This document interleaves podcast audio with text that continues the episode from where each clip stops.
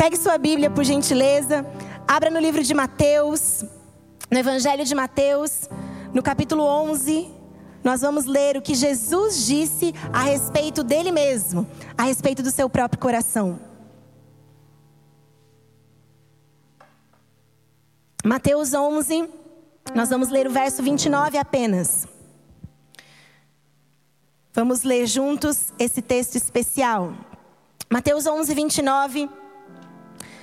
Ele diz assim: Tomem sobre vocês o meu jugo e aprendam de mim, pois sou manso e humilde de coração. Eu vou ler mais uma vez. Tomem sobre vocês o meu jugo e aprendam de mim, pois sou manso e humilde de coração. Jesus se descreve como um homem manso e humilde. E na Bíblia, manso, no original lá no grego, é a palavrinha praus, que significa, talvez você pense como eu, né? Pensa assim numa pessoa mansa. O que é que você pensa? Uma pessoa que fala doce, uma pessoa que é meio lenta, né? Uma pessoa que é meio devagar para entrar em conflitos e simplesmente isso, né? Mas na verdade não, no original manso significa uma pessoa doce, terna, atenciosa, paciente, mas principalmente aquele que está sob perfeito controle, que nunca se ira equivocadamente, mas que se ira na hora certa sem pecar. Isso é a definição de uma pessoa mansa. Quando Jesus se descreve como uma pessoa mansa, ele estava dizendo para nós: olha, eu sou doce, eu tenho um coração amável, eu sou paciente, mas principalmente, eu sou aquele que está sob o perfeito controle do Espírito Santo. Nós ouvimos a semana passada, quando o Douglas compartilhou a respeito da encarnação de Jesus, onde Jesus, no batismo, está ali, então, fazendo aquele ato, mediante a todas as pessoas e sendo reconhecido por Deus como filho amado, em quem Deus tinha muito prazer e repousa então sobre ele, como um símbolo de uma pomba, o Espírito Santo. E nessa hora então, nós entendemos que, mesmo Jesus sendo homem, e ali com a presença visível do Espírito Santo, ele estava sob o perfeito controle do Espírito Santo de Deus. E o que isso me ensina e o que isso pode te ensinar hoje? A mesma coisa que ensinou para Moisés, lá em Números, no capítulo 12. Se você ler Números no capítulo 12, Moisés vai dizer a respeito dele mesmo porque quem escreveu Números foi Moisés. E Moisés diz a respeito dele mesmo que Moisés era um homem muito manso. Pensa você escrever de você mesmo que você é um homem muito manso. E no original, esse manso lá de Números é o mesmo que Jesus se descreve aqui. E aí o Senhor trouxe uma revelação para o meu coração e ele disse: Van. Sabe por que Moisés podia declarar a respeito dele mesmo que ele era manso? Porque eu fiquei pensando, como é que Moisés era manso? Se você conhece a história de Moisés, o que é que ele fez? Ele matou um homem, de manso ele não tinha era nada. Mas na verdade, quando Moisés foi para o deserto, se encontrar com o Deus, o grande eu sou, o Senhor transformou o interior dele e a ação do Espírito de Deus dentro do coração de Moisés transformou ele em um homem muito manso. O que isso nos ensina é que o coração de Jesus é manso e eu e você, assim como Moisés, podemos ser transformados semelhantes a Jesus e sermos mansos de coração. Mas Jesus não é só manso. Jesus é manso e humilde. E na Bíblia, a palavra humilde significa uma pessoa em perfeito equilíbrio. O que significa que essa pessoa não se sente superior ou inferior a ninguém. Ela sabe o seu próprio valor. E as Escrituras dizem que Jesus não teve a usurpação do ser igual a Deus como algo que ele é, poderia se apegar. Muito pelo contrário, ele se humilhou, se humilhou até a morte e morte de cruz. Jesus era humilde, porque ele sabia quem ele era. No coração de Jesus havia perfeito equilíbrio daquilo que o Senhor, Deus Pai Todo-Poderoso, já havia declarado sobre ele. Jesus era humilde.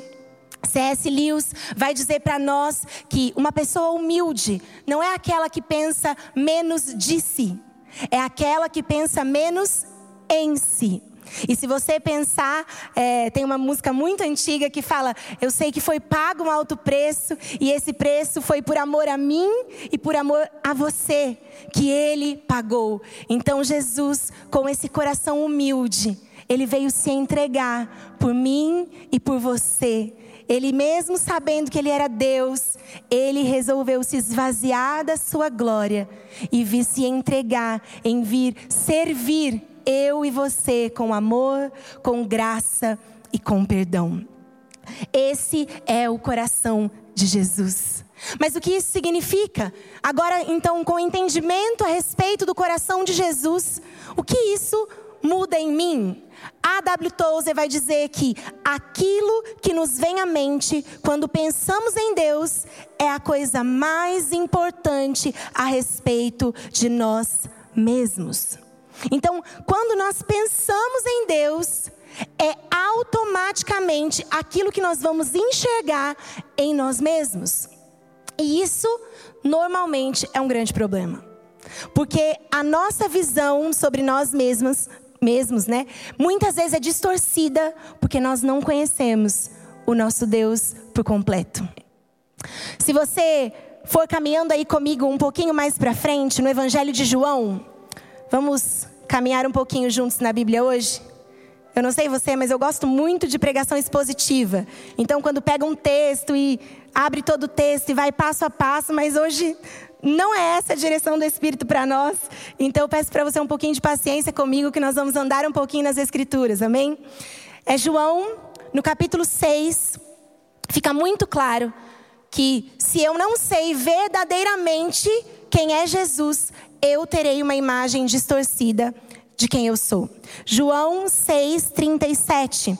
Isso está implícito nesse texto, onde Jesus declara o seguinte: Todo aquele que o Pai me der virá a mim, e aquele que vier a mim, de maneira nenhuma o lançarei fora. Por que, que Jesus faz essa declaração? Porque ele sabe que eu e você temos um coração que distorceu a imagem de Jesus e a imagem de nós mesmos. Então o que, que a gente pensa? Que Jesus é como nós. Que Jesus enxerga as coisas da mesma perspectiva que eu e você enxergamos. Então você provavelmente pensa o seguinte: é, eu cometi um erro, Jesus deve estar decepcionado comigo, ele deve estar chateado comigo, é melhor eu nem ir até ele. Adão e Eva, desde o princípio, sofreram exatamente esse mesmo sentimento.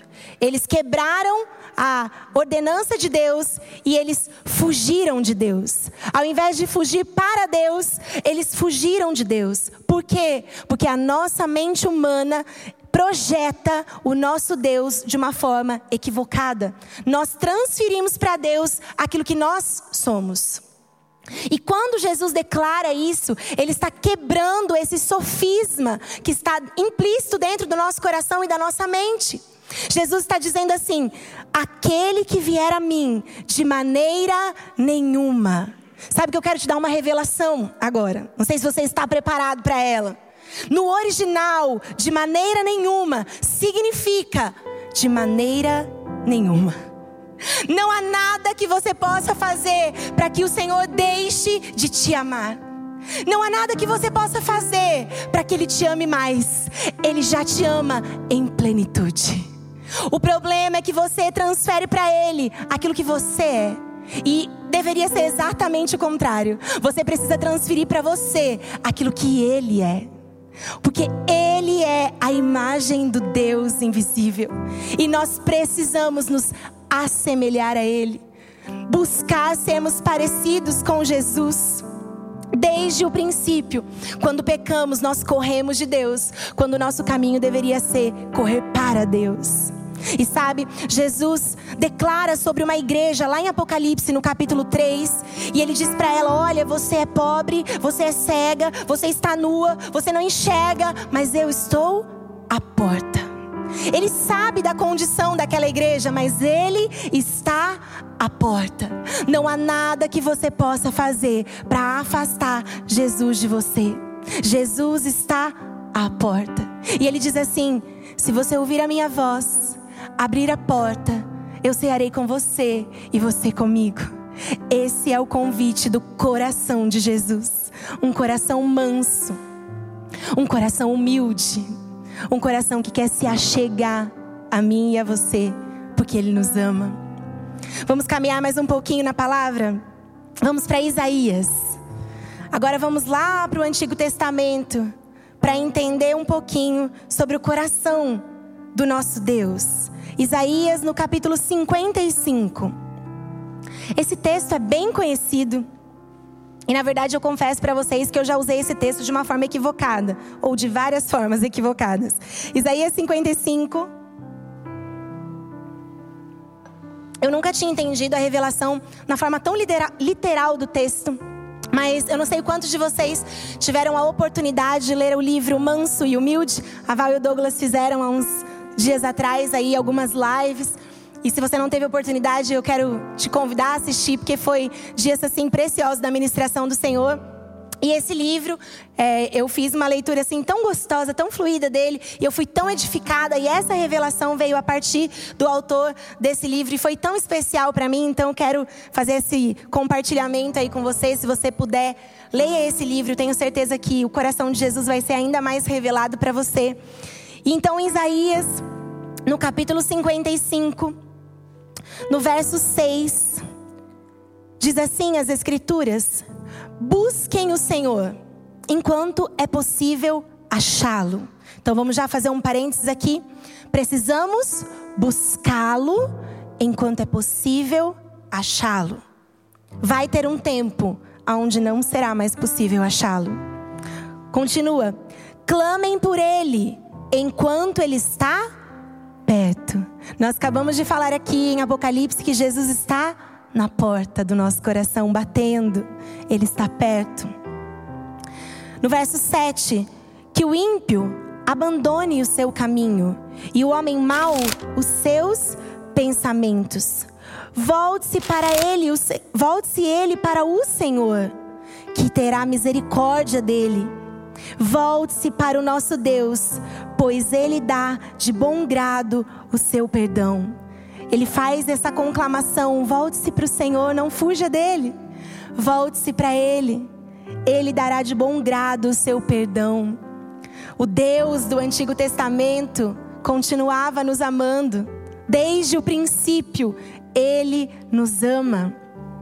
E então continua no verso 9 perdão, no verso 8: Pois os meus pensamentos não são os pensamentos de vocês, nem os seus caminhos são os meus caminhos, declara o Senhor. O que, que Deus está falando aqui? Que o seu pensamento não é o pensamento dele. Graças a Deus por isso. Porque senão nós estávamos condenados. Mas os pensamentos dele ao seu respeito não são as mesmas coisas que você pensa sobre você. Quando você entra dentro do seu quarto e você fecha a porta e você olha para os quartos escuros do seu coração e você pensa: ah, eu não mereço perdão, eu não mereço misericórdia, eu não mereço graça. Realmente, você não merece, eu também não mereço. Mas Ele está dizendo: os meus pensamentos não são os mesmos que os seus. Ele é misericordioso, ele é amoroso. Ele é perfeito. É essa revelação de quando a gente usa, ah, os pensamentos de Deus não são os nossos, a gente usa para coisas corriqueiras. Na verdade, a essência do texto está falando sobre alguém que estava pecando e precisava buscar o Senhor, se converter e transformar o seu caminhar com Jesus. Era isso que estava falando no texto. Então Deus declara: os meus pensamentos não são os seus não se paute por aquilo que você acha, por aquilo que você compreende. Se paute por aquilo que Deus diz ao seu respeito, ao meu respeito. Esse é o coração de Jesus. O desejo de Deus sempre foi habitar entre nós. O desejo de Deus sempre foi ter prazer em comunhão e dividir a nossa vida. Eu não sei quantos de vocês já assistiram um vídeo bem antigo que é Jesus como um judeu, assim, né, de, de uma túnica, e correndo junto com os lixeiros, e ajudando a jogar o lixo, e ajudando a mulher a, a lavar a louça, fazer um bolo para o seu filho, e ajudando uma professora a orientar o seu aluno. Jesus quer estar conosco nos dias mais simples. Nos dias mais corriqueiros, nos dias mais comuns, você pode chamar Ele para andar perto, com, perto de você. Você pode chamar Ele para andar com você. E no dia mal, você pode clamar por Ele, porque Ele tem prazer de estar ao seu lado, consolar o seu coração, restaurar a sua identidade. Esse sempre foi o desejo do nosso Deus: caminhar conosco, ter intimidade, ter relacionamento. Esse é o coração de Jesus. Emanuel, Deus conosco. E tem mais uma revelação desse coração lindo de Jesus, de um momento aonde Jesus expressa o seu coração, que está em Lucas, no capítulo 19. Vamos voltar ao Novo Testamento, Lucas, no capítulo 19. Essa passagem descreve então a situação que Jesus já tinha entendido que havia chegado o tempo então dele entrar em Jerusalém mais uma vez. E ele sabia que o tempo estava se esgotando, queria chegar o tempo então que eles iriam prender Jesus, iriam condenar Jesus, iriam crucificar Jesus. Mas era necessário entrar pelas portas de Jerusalém. Os discípulos estavam meio amedrontados, estavam com medo, estavam preocupados, mas Jesus disse: "Faça aquilo que eu estou te ordenando. Ele chamou dois discípulos e disse: Eu preciso de um jumentinho. Vocês precisam pegar um jumentinho, ele vai estar em um determinado lugar amarrado. E se o dono dele perguntar é, o que é que vocês vão fazer, onde é que vocês vão comer o jumentinho, você diz: O Senhor precisa dele. E então os discípulos fizeram assim e acharam o jumentinho exatamente como Jesus havia descrito e trouxeram o jumentinho até Jesus. E então Jesus, montado no jumentinho, adentra as portas de Jerusalém. E talvez você não sabia dessa informação que eu fiquei sabendo há uns dias atrás, assistindo um vídeo de uma moça chamada Israel com a Aline. Ela é uma uma guia turística de Israel brasileira e ela conta algumas particularidades ali. E ela conta é, que quando um rei vinha para entrar, adentrar as portas da cidade em um jumentinho, significava que aquele rei estava vindo em. Jesus estava comunicando para Israel, para Jerusalém: Eu sou o príncipe da paz. Eu estou entrando pelas portas de Jerusalém, porque eu quero te trazer paz. E eu não sei se você sabe, mas quando um rei queria vir é, em forma de guerra para guerrear, ele não vinha no jumentinho, ele vinha num cavalo. E você sabe que em Apocalipse declara que Jesus virá pela segunda vez e adentrará as portas de Jerusalém, mas desta vez não será num jumentinho. Desta vez Jesus virá glorioso para guerrear num cavalo branco com toda a autoridade, mas o tempo vai estar findado e agora ele vem para trazer o juízo de Deus. Como nós lemos em Isaías, busquem o Senhor enquanto se pode achar. Não perca o dia da visitação do nosso Deus, aonde ele vem montado num jumentinho, declarando que ele veio em paz. Declarando que ele veio trazer paz para o seu coração, para a sua vida, para você. E Jesus se comove.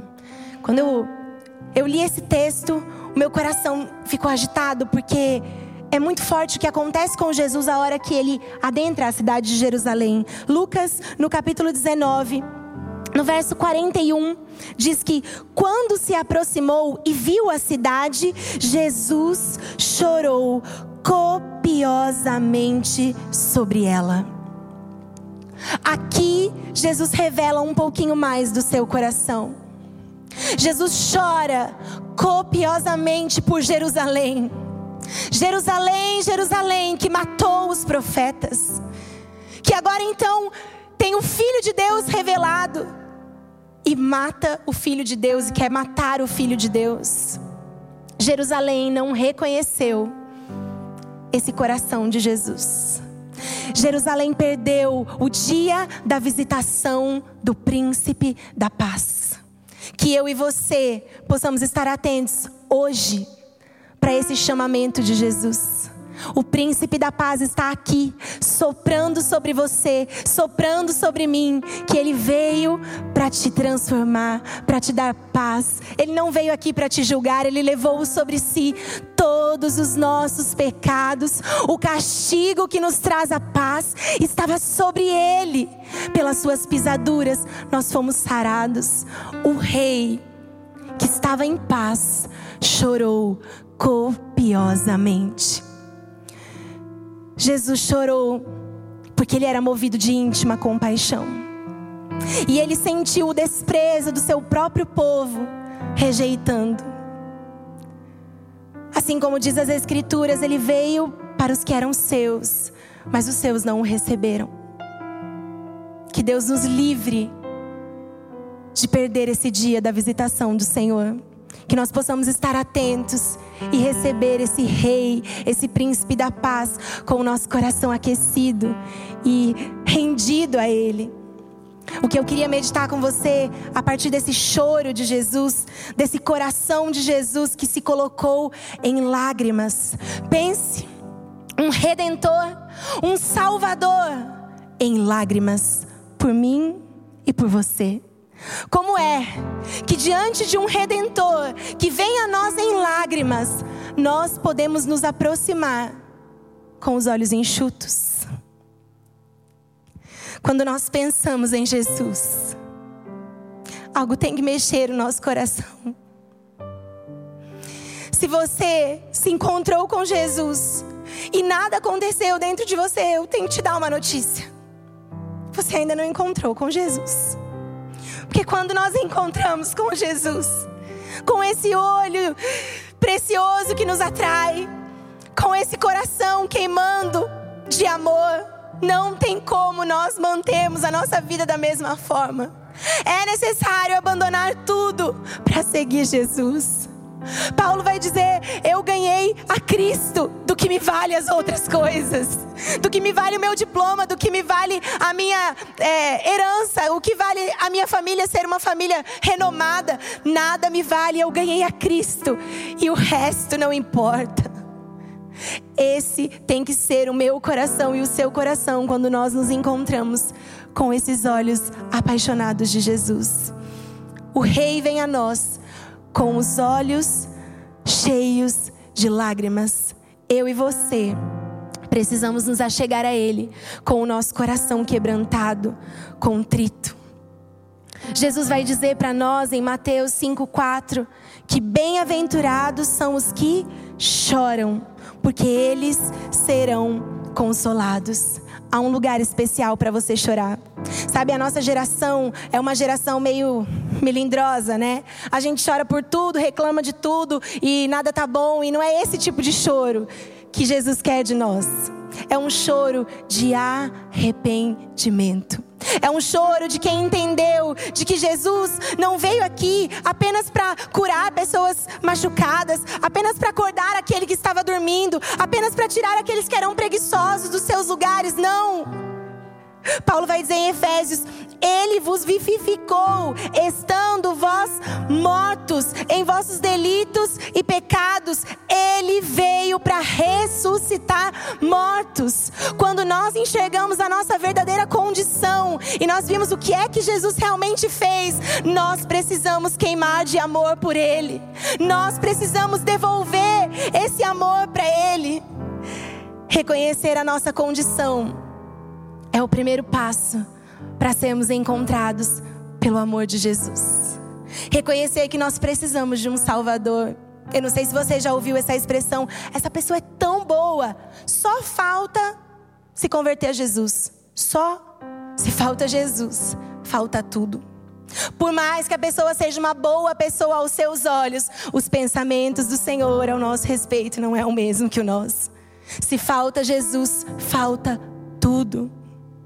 Nós precisamos estar rendidos, nós precisamos reconhecer quem nós somos diante dEle e colocar o nosso coração quebrantado, contrito diante de Jesus.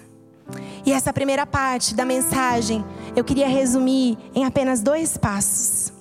O primeiro passo é simplesmente vá até Jesus.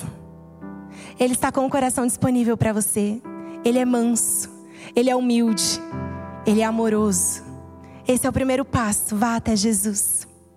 E o segundo passo é repetir o primeiro passo. Vá até Jesus. E então depois você vai até Jesus. E depois você vai até Jesus. E você vai até Jesus até que Ele transforme o seu interior. Até que Ele te converta dos seus, das suas más práticas. Até que Ele transforme o seu pensamento. Até que Ele transforme a sua atitude. Até que você seja, então, semelhante a Ele. Esse é o desejo de Jesus. Que nós nos acheguemos a Ele. Então, com essa revelação clara de que basta-nos aproximarmos, que Ele está disposto a nos receber, nós temos uma outra consequência. Nós então precisamos tocar o coração de Jesus em forma de correspondência. Nós precisamos corresponder a Ele. Então, quando eu preparava essa mensagem, eu me lembrei daqueles dois discípulos de Jesus que estavam caminhando. Jesus havia morrido, eles estavam muito tristes e decepcionados. As expectativas deles foram frustradas e eles estavam no caminho de Emaús, contando um para o outro ali as suas tristezas e falando: "Ah, talvez nós nos enganamos, acho que não era bem assim. Jesus morreu." E então Jesus ressurreto aparece ao lado deles e começa a caminhar com eles. E aí os discípulos, por algum motivo, não o reconheceram. E ele então começa a falar das próprias verdades escritas na, na, palavra de Deus. E ele começa a liberar isso sobre os discípulos. E eles falavam assim: como nosso coração ficava aquecido quando aquele homem falava. O coração de Jesus precisa aquecer o meu coração e o seu coração. As palavras de Jesus precisam ser mais importantes do que qualquer outra palavra. Você precisa queimar por Jesus. Você precisa verdadeiramente se entregar para Jesus. Você precisa verdadeiramente deixar tudo no altar de Jesus e desfrutar de ser um simples filho de Deus. Não há nada mais precioso do que nós recebemos esse amor e podermos corresponder. E existe uma mulher na Bíblia que eu brinquei com os meninos que eu estou virando a mulher de uma pregação só. Porque todas as vezes que eu preciso falar de alguém apaixonado por Jesus, eu me lembro dessa mulher. Até porque Jesus mesmo nos disse que a história dela deveria ser contada em gerações, porque o evangelho precisava ser revelado através daquela mulher que é Maria de Betânia. Eu não sei quantos de vocês conhecem a história dela. Era, ela era uma mulher apaixonada por Jesus. Ela conheceu o coração de Jesus. Ela tinha prazer de estar aos pés de Jesus. A gente se apaixonar por Jesus não é quando você vem no culto de domingo e pula e canta e celebra, não. Quem, quem é apaixonado por Jesus é aquele que tem relacionamento com Ele. Maria de Betânia parou o serviço. A irmã dela ficou incomodada, mas ela parou tudo para estar aos pés de Jesus. O mestre queria falar e ela estava ali pronta para ouvir. Quantas vezes o Pai nos chama para um momento no secreto? Quantas vezes o Pai nos chama para falar conosco, revelar os segredos do seu coração e nós estamos ocupados demais? Fazendo coisas demais. Fazendo coisas até para Ele. E nós não temos tempo para ouvir o coração dele. E ele só queria, como nós, como aquela mulher, que nós fizéssemos como ela, parasse tudo e fosse para os pés dele. Essa mulher, em mais um momento, é citada nas Escrituras quando seu irmão Lázaro morre. Eles mandaram avisar Jesus. Jesus era amigo de Lázaro, amigo de Marta, amigo de Maria, eram os três irmãos. E então Lázaro morre e eles ficam muito, elas ficam muito frustradas, porque Jesus, se o Senhor estivesse aqui, o meu irmão não teria morrido. Essa é sempre a nossa frase, não é mesmo? Ah, Jesus, se o Senhor estivesse agindo, as coisas não teriam acontecido desse jeito. Mas os pensamentos dele ao nosso respeito não são iguais aos nossos. E aí, quando Jesus vê o coração de Maria, ele fala para ela: Calma, Maria, me leva onde está o seu irmão que eu vou ressuscitar. Aquele coração de Maria entregue a Jesus toca o coração de Jesus. Diz as escrituras que nesse momento onde Maria está aos pés dele, dizendo que o Senhor não tivesse, se o Senhor estivesse aqui, o meu irmão não, não teria morrido, ele chora com ela. Jesus sabe o que você está passando. Jesus sabe a dor do seu coração, ele se importa. Jesus é movido de íntima compaixão. E aquela mulher correspondia a Jesus. E o terceiro fato onde ela é citada nas escrituras e esse prontamente que foi o que Jesus disse que deveria ser contado é quando Jesus está ali então preparado para ser entregue, para ser morto. E então tem ali um momento aonde ela vem com um vaso de puro nardo para quebrar aos pés de Jesus. Aquele vaso era muito precioso. Ele valia muito financeiramente falando. E provavelmente para ela deveria ser uma herança de seus pais, para um dote, para ela poder se casar. E ela simplesmente quebra aquilo que ela tinha de mais precioso aos pés de Jesus. Quando ela faz isso, ela está declarando: Eu ganhei Jesus. Eu só queria estar diante do Senhor. O resto, o resto não importa. O resto é simplesmente sombra. O que eu quero é estar aqui, aos teus pés, amando o Senhor de volta. É claro que nós nunca vamos conseguir proporcionalmente devolver amor para o Senhor, mas pode ter certeza que se você entregar o seu coração para Ele hoje, você vai fazer Jesus sorrir. Porque esse é o desejo dele. Esse é o desejo de um homem manso e humilde de coração. John Wesley dizia que ele se colocava em chamas e as pessoas vinham ver ele queimar. Nós precisamos nos colocar em chamas. A nossa geração, infelizmente, tem vivido muitos altos e baixos na igreja. Nós estamos queimando por Jesus, e daí aqui uns dias nós estamos frios de novo, e alguns dias queimando por Jesus, sabe? Eu recebo várias pessoas me pedindo oração e aconselhamento, e elas falam assim: Ah, eu vejo tanto Jesus em você. E eu falo: Ah, glória a Deus, mas o mesmo Jesus que está comigo, ele pode estar com você, ele pode falar com você, ele pode tocar você. Basta que você tenha relacionamento com ele. O segredo é manter o nosso coração em chamas por Jesus.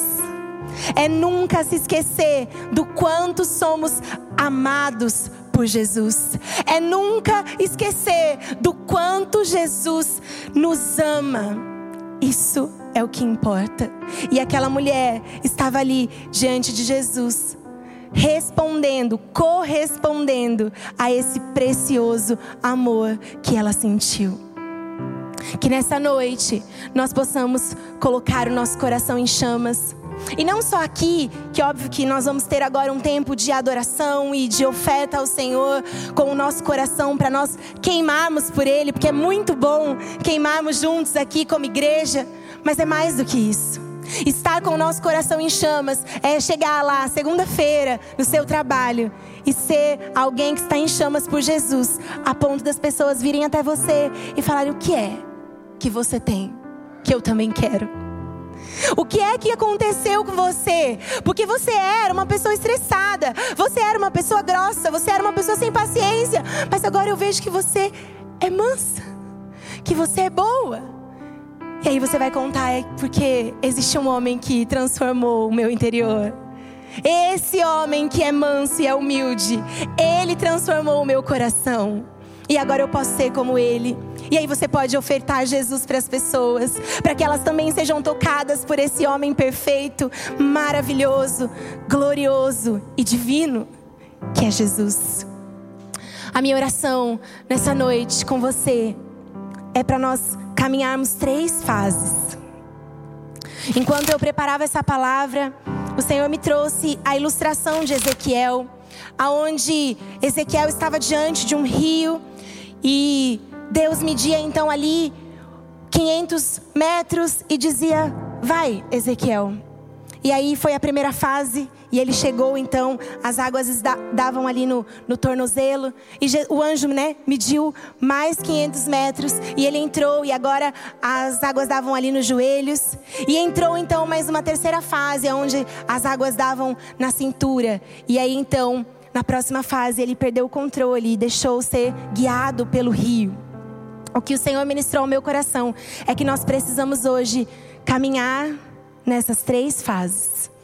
A primeira fase que o Senhor quer que nós entremos hoje é no arrependimento. Nós precisamos ir ao nosso Salvador, assim como ele veio a nós, com os nossos olhos em lágrimas. Nós precisamos chorar pela nossa condição e nós precisamos então ir para a segunda fase. Reconhecendo quem nós somos, nós somos encharcados pelo amor de Jesus. Então a primeira fase é reconhecer quem somos, a segunda é sermos cheios do amor de Jesus, para então entrarmos na terceira e última fase e entrarmos em correspondência a Jesus e queimarmos por Ele e adorarmos a Ele. E esse é o meu convite para você. Se você puder se colocar de pé, nós vamos fazer isso juntos. Nós vamos fazer isso com essa consciência. Ele é manso e humilde de coração. Feche os seus olhos. Ah, Jesus. Eu queria que nessa hora você se conectasse com Ele. Aí onde você está, aqui na igreja ou na sua casa, que você pudesse se conectar somente com Jesus. Essa hora é você e Ele. Conta para Ele as suas misérias. Conta para Ele aquilo que você não consegue fazer. Conta, conta para Ele quantas vezes você tentou dar um jeito nessa situação com a sua própria força, mas você mais uma vez vacilou. E está aí com seu coração arrebentado. E você está longe de Jesus mais uma vez, porque esse é o preço do pecado. O pecado quer nos afastar de Jesus. Mas nessa noite, a palavra de Deus para nós é que um coração quebrantado e contrito, Ele não despreza. Pai, obrigado pelo seu coração.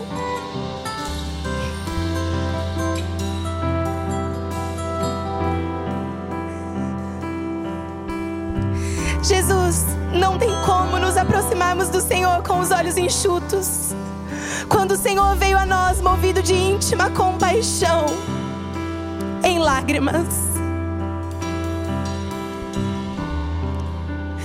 Nessa noite, Jesus, nós queremos entregar tudo diante do Senhor.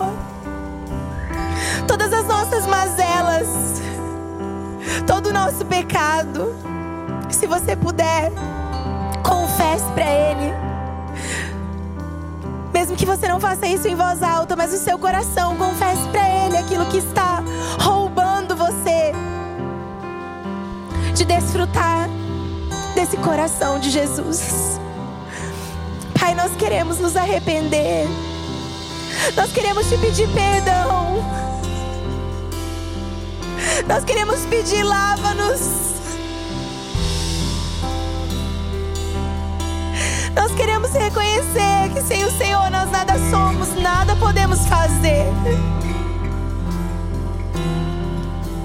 Mas nós sabemos que o Senhor é manso, humilde. E o Senhor declarou sobre nós que quando nós fôssemos ao Senhor, de maneira nenhuma o Senhor nos lançaria fora. Então, se hoje tinha alguém aqui com medo, angústias, com prisões, nós declaramos liberdade do Senhor sobre você. Oh, Jesus, obrigado por esse perdão. Obrigado. Com grande amor, amor que nos amou, mesmo quando nós ainda éramos pecadores. Obrigado. E agora, perdoados, nós queremos desfrutar nessa segunda fase do teu amor, Jesus. Jesus, eu oro nessa noite para que nós possamos ser encharcados pelo teu amor.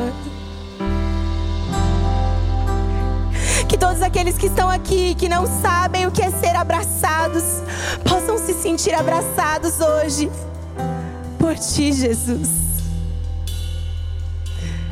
Tu és manso, humilde de coração. O Senhor é um Deus zeloso e amoroso. Derrama amor sobre nós nessa noite. Derrama o teu amor sobre nós nessa noite, Jesus.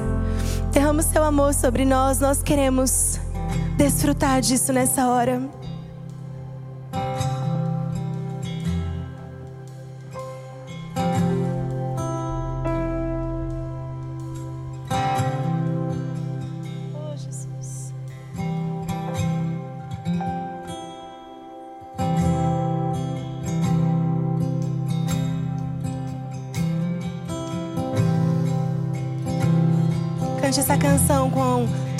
Intensidade do seu coração.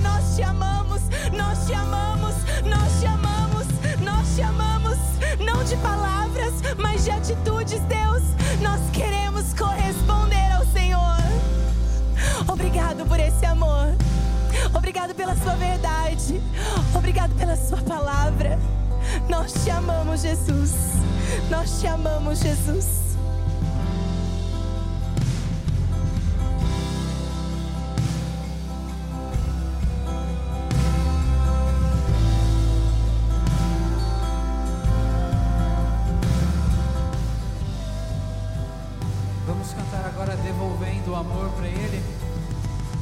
Nós te amamos. E nós te amamos.